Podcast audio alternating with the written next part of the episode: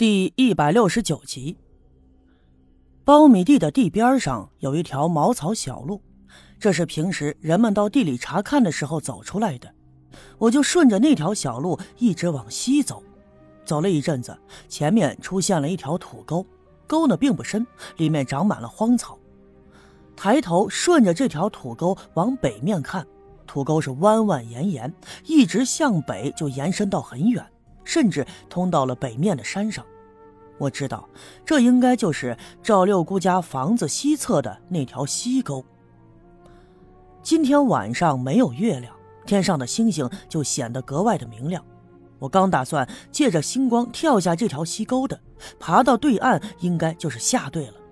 可是我刚要下去，却无意间发现南面闪出了点点的火光。我一愣，迅速蹲下身子，躲在了苞米地的边上，探头探脑的就往火光的方向看。原来，闪出火光的地方就是赵六姑家西面，跨过那条土沟通往下队的茅草小路。那火光从沟底下传来，隐隐约约的可以看到，就好像是蹲着一个人。那人手里头拿着一根小棍子。他的面前有一堆什么东西正在呼呼啦啦的燃烧着，火焰比较明亮。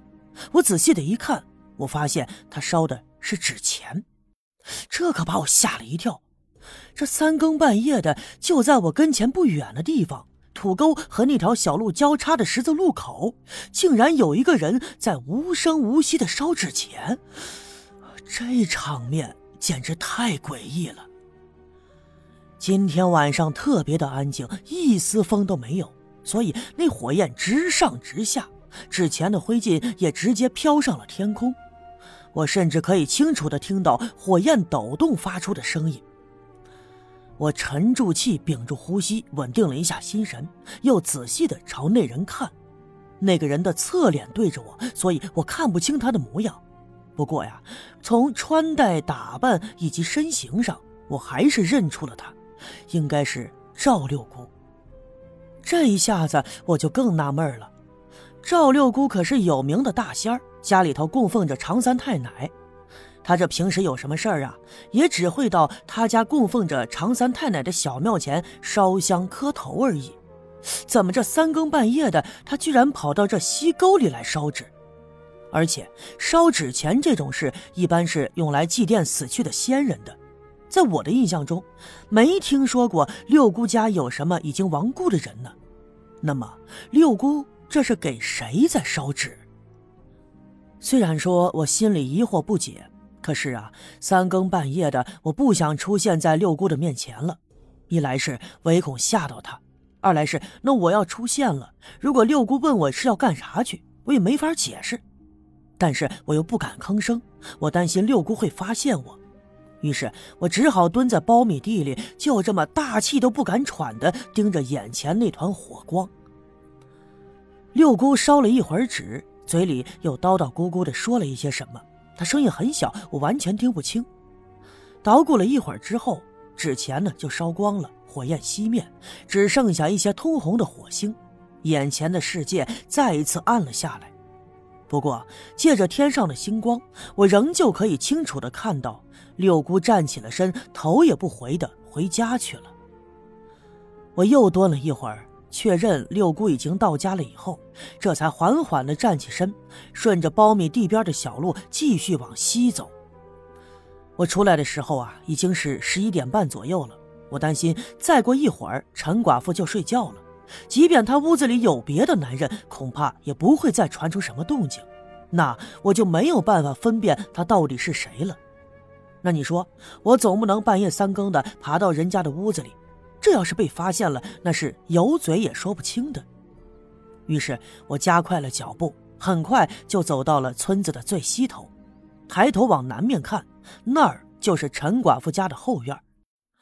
他们家没有男人，所以后院的院墙垒得并不高，有几处已经塌了，只是胡乱的用一些树枝和枣刺隔离着，这根本就防不住人。也只能防一些淘气的猫呀、狗呀的。我伸手扒着墙头，轻轻一跃，就跳了进去。抬眼再一看，眼前是菜园子，长着一些蔬菜。我不想踩坏这些蔬菜，就顺着院墙的边一点点的往进溜。刘家镇呢，家家户户的格局那都差不多。他们盖房子的时候有个讲究，叫高高的、矮矮的、宽宽的、窄窄的。这四句话的意思是，盖房子的时候选址呢要选一个高的地方，可是盖房子之前要把地基向下挖，一直挖得很深，然后把房子盖在里面。尤其刘家镇是一个山沟，房子都坐落在后山脚下，所以借着后山的土坡挖下去。虽然说挖得很深，但是前面却不显得很低，所以从后面看房子很矮，那这就是高高的和矮矮的。所谓宽的窄的，就是房子的两侧挖得很宽，而院子里两边呢要修上菜园子。中间就剩下一条狭窄的通道，就叫做窄窄的。那么陈寡妇家也不例外，所以啊，他家的后房檐距离地面就很矮。我伸手扒住房檐，轻轻一跃就上去了。我不敢用力的踩，唯恐发出声音就惊动了屋里的人，只好是轻轻的迈着步子，慢慢的往前爬。我索性就爬到了屋顶上，一点点的爬到了前面的屋檐处。等我探头往院子里看的时候，我惊讶的发现，有一束光投射在了院子里。当然，灯光是从屋里传出来的，想必陈寡妇还没有睡觉。那这正好，于是我侧耳细听，就想听听屋子里有什么声音。不听不要紧呐，一听吓了我一跳，就听见陈寡妇在呜呜的哭着，听上去十分的悲凉。我想起白天看到他的时候，他脸上有明显的伤痕，想必是被人打过，所以啊，他现在躲在屋子里哭，那也是情理之中。不过我只听到他一个人的声音，没有别的动静。我心里暗想，可能是今天晚上那男人没来吧。陈寡妇哭了一会儿，又自言自语的捣鼓，她声音并不大，虽然说我趴在屋檐上，但也不能完全的听清楚。不过呀，大概的意思我还是了解了。哎，老天爷呀，啊，我这是啥命啊？我就想好好找个男人过日子吧，这咋就这么难呢？哎呦，我这上辈子是做了啥孽呀？啊，我是个寡妇，我愿意呀，啊，谁愿意一过门就没了男人守寡呀？你们都欺负我。你们就没有一个好人，都欺负我一个寡妇家家的，还不知道你们的心思吗？啊，是个男人就想占我点便宜啊，是个女人就嫉妒我的胸脯和脸蛋，你们到底想咋样啊？啊，非要欺负我你们才开心吗？